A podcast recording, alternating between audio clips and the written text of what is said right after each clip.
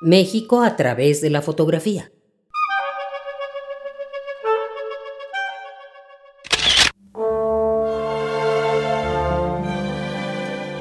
Bienvenido al Museo Nacional de Arte, MUNAL. Gracias por permitirme acompañarte en tu visita a la exposición México a través de la fotografía. Te pido que observes bien el símbolo de la audioguía, ya que lo encontrarás en varios puntos a lo largo de esta exposición. En cada uno de ellos te mencionaré datos sobre las fotografías y también te daré algunas recomendaciones para que puedas observarlas mejor.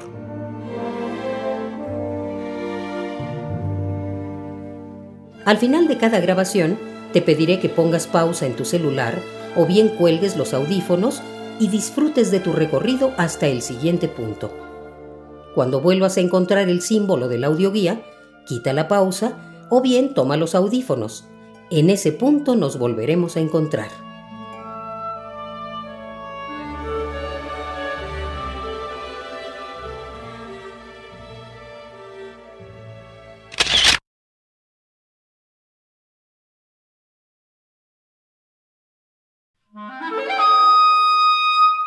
México a través de la fotografía.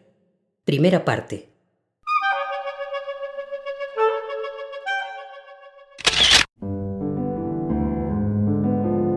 En esta sala encontrarás las imágenes más antiguas de la exposición, en las que la impresión de la luz ocurría directamente sobre un soporte rígido preparado. En el caso de los daguerrotipos, una lámina de cobre en los ambrotipos una placa de vidrio y en los ferrotipos una de hierro. Obsérvalas pensando en que son objetos únicos e irrepetibles, ya que era imposible reproducirlos. En ese entonces, el tiempo requerido para lograr la imagen era de unos 15 minutos aproximadamente, por lo que el retratado no podía moverse durante ese tiempo para que la imagen fuera exitosa. ¿Te imaginas posar para una fotografía por tanto tiempo?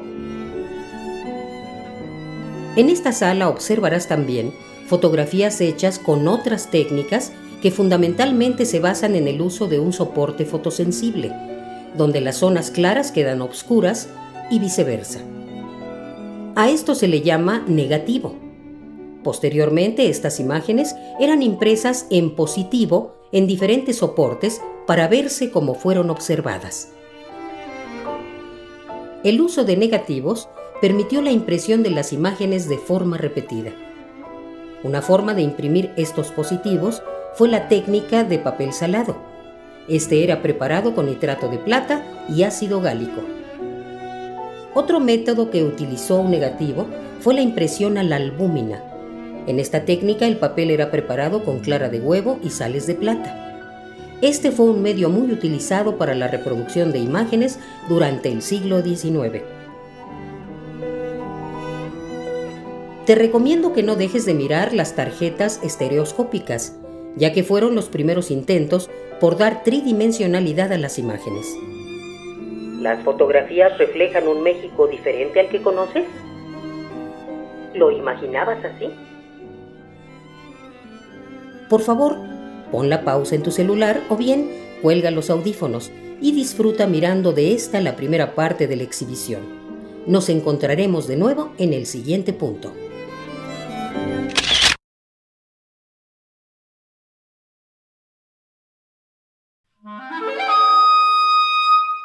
México a través de la fotografía.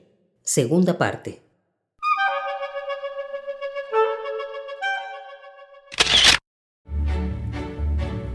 En esta sección encontrarás imágenes que muestran parte de los cambios surgidos en México a partir de la Revolución. El uso del negativo en esta época permitió el crecimiento de la fotografía como medio masivo, por lo que la producción, circulación y consumo de imágenes fotográficas se incrementó.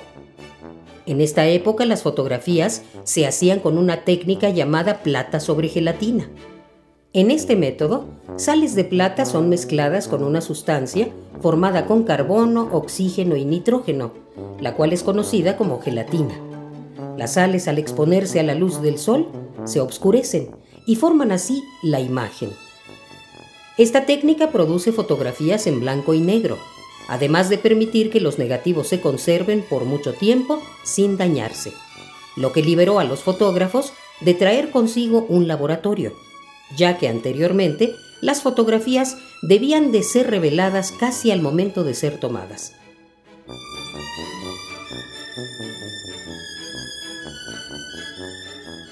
En este espacio podrás identificar ejemplos que refieren a múltiples acontecimientos. ¿Reconoces a algunos de los personajes?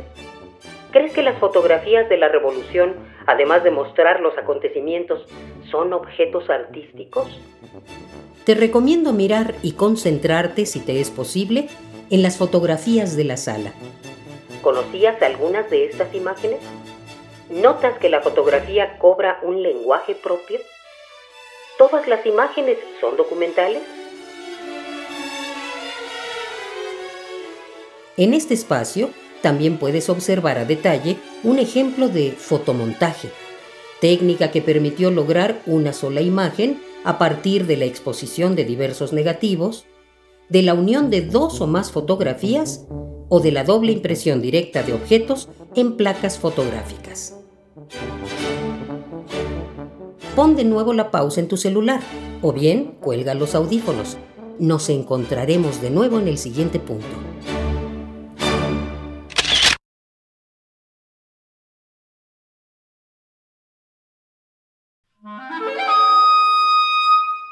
México a través de la fotografía. Tercera parte.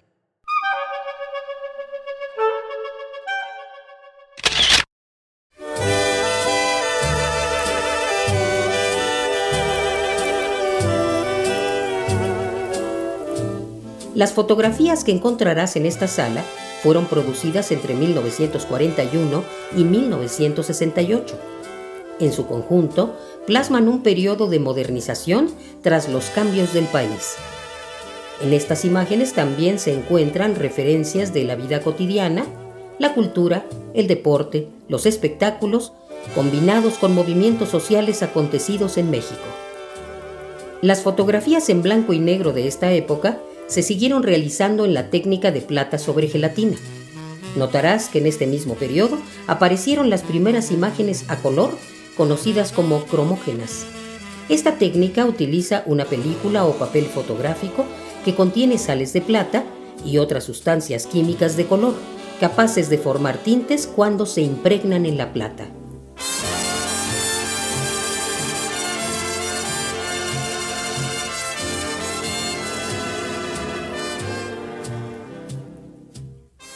te sugiero que observes con detenimiento las fotografías de la construcción de la Torre Latinoamericana, la de las aeromosas de Aerovías de México o bien las imágenes de la llamada época de oro del cine mexicano.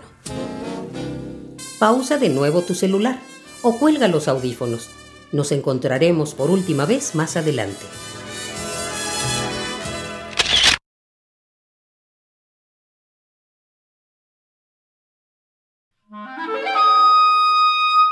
México a través de la fotografía, cuarta y última parte.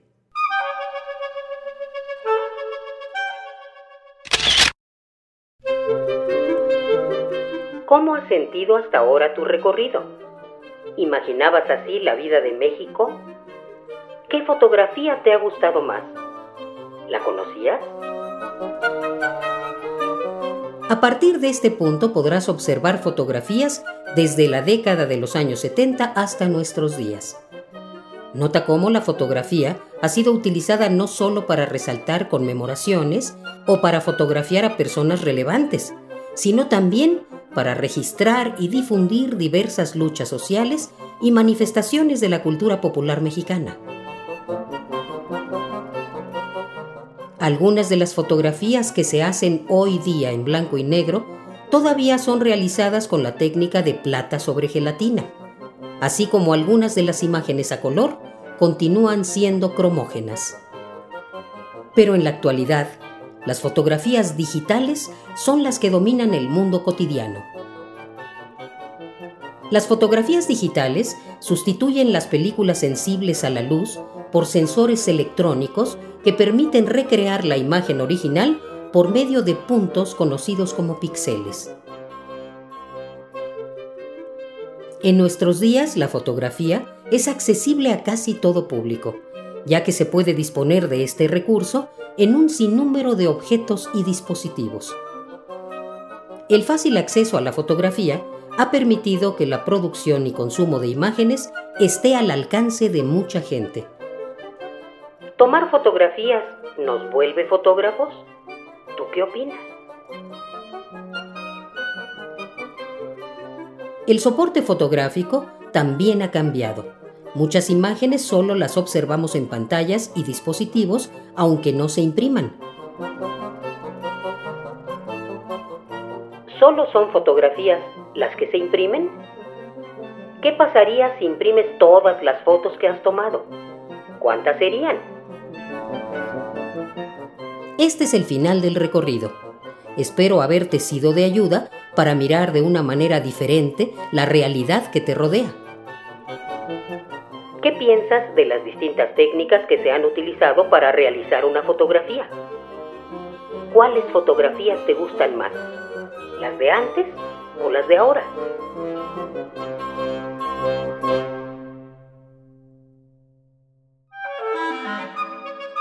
Finalmente te invito a descubrir las actividades paralelas que el museo ha organizado en torno a la exposición México a través de la fotografía.